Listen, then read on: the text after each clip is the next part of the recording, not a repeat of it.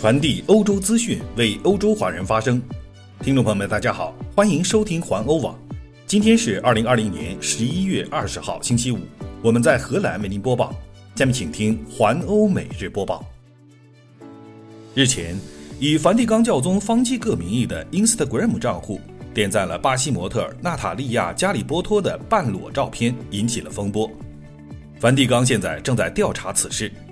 上周五。有关教宗点赞的消息传了出来，梵蒂冈一位发言人告诉英国《卫报》，梵蒂冈已经询问了 Instagram，要求做出解释。据发言人称，教宗的账户是由多人管理的。加里波托的这些照片十一月初发布，十一月十三号时仍然可以看到这些照片，但此后不久，这些照片被删除了。现在拥有两百四十万追随者的加里波托知道这件事之后很开心。这位巴西模特在推特上说：“至少我可以上天堂了。”继续来关注疫情方面的消息。近日，世卫组织建议各国在住院的新冠患者中停止使用病毒抑制剂瑞德西韦。根据世界卫生组织的说法，该药物对新冠患者的健康没有显著的影响，无论他们病情如何。一组 WHO 的国际专家表示。基于当前可用的数据，没有证据显示瑞德西韦对患者产生了重要的结果。专家们的建议是在对七千例冠状病毒住院患者的研究之后发出的。这些建议已经于周五在英国的医学杂志上发表。专家们建议，除常规治疗之外，不考虑使用瑞德西韦治疗新冠肺炎的住院患者，无论疾病的严重程度如何。据了解。瑞德西韦适用于需要供氧的新冠患者，该药物也在荷兰使用。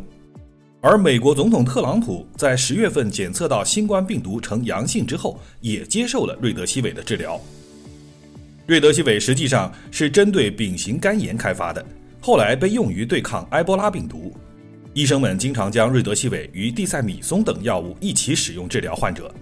但瑞德西韦治疗新冠肺炎的作用，确实从未有学者提出过科学证据。当六月底瑞德西韦在欧洲获得批准使用时，药品评估委员会的主席已经写道：“这不是万灵药。”据悉，欧盟执行机构欧洲委员会最近几个月已经从厂商吉利德公司那里购买了几十万剂这种药物，并且是代表荷兰等几十个欧洲国家联合购买的。昨晚，欧盟在布鲁塞尔以视频会议的方式讨论了当前的欧洲疫情。欧盟政府首脑和国家元首们已经开始讨论应对第二波疫情和欧洲应该采取的协调措施。会后，欧盟主席米歇尔和欧盟委员会主席冯德莱恩共同举行了新闻发布会。他们表示，欧盟委员会已经向所有的欧盟成员国询问了他们疫苗接种的计划。据德国总理默克尔说。许多计划都是相似的，他对记者说：“大多数会员国都希望首先为医护人员和弱势群体接种疫苗。”荷兰首相吕特则表示：“我们要紧紧把握欧盟的脉搏，并在必要和可能的情况下共同努力。”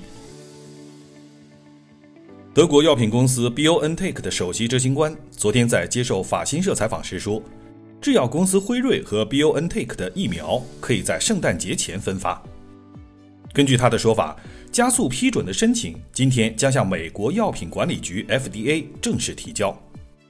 他之前曾表示，可以在十二月中旬时获得批准。欧盟也可能在十二月下旬批准这两种疫苗。欧盟委员会主席冯德莱恩说，除辉瑞疫苗之外，还有莫德纳公司的疫苗。冯德莱恩在与欧盟政府首脑和国家元首协商后说，如果一切顺利。欧洲药品管理局可以最早在十二月下旬有条件地批准这两种有前景的药物。不过，他提醒说，起初能够提供疫苗的数量可能比较少。荷兰已经订购了几百万剂这两种疫苗。在荷兰，如果要为六十岁以上人士、某些病人和医护人员全部都接种疫苗，总共需要大约六百五十万剂。这样的数量应该不会立即得到满足。欧盟消息，欧盟可能必须为制药公司辉瑞和 BioNTech 的上亿剂疫苗支付超过一百亿欧元。据路透社报道，根据内部人士的消息，该疫苗的生产商和布鲁塞尔方面已经同意将每剂疫苗的价格定为十五点五欧元。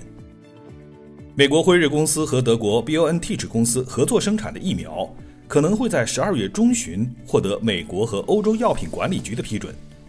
据说，该疫苗在对抗新冠病毒方面有百分之九十五的有效率。欧盟委员会发言人拒绝就路透社报道的条件和价格发表评论，厂家方面也拒绝回应这一消息。荷兰消息，据有关方面确认。阿姆斯特丹博物馆广场被确定为新年庆祝活动和2021年倒计时的中央庆祝主会场。庆祝活动将通过国家公共媒体 NOS 和地方电视台 AT5 等媒体进行现场直播。由于疫情危机，很可能没有观众能够参加庆典。阿姆斯特丹市政府表示，庆祝活动的目的是共同反思这艰难的一年。同时，也回顾2020年特殊的合作与温馨美好的时刻。今年庆典的节目包括音乐、娱乐和舞蹈，以及发表对2021年的展望等。节目将以传统烟花爆竹的替代品作为结尾。以上就是今天的环欧每日播报，我是郑军，期待您每天关注环欧网为您带来的欧洲最新资讯。明天见。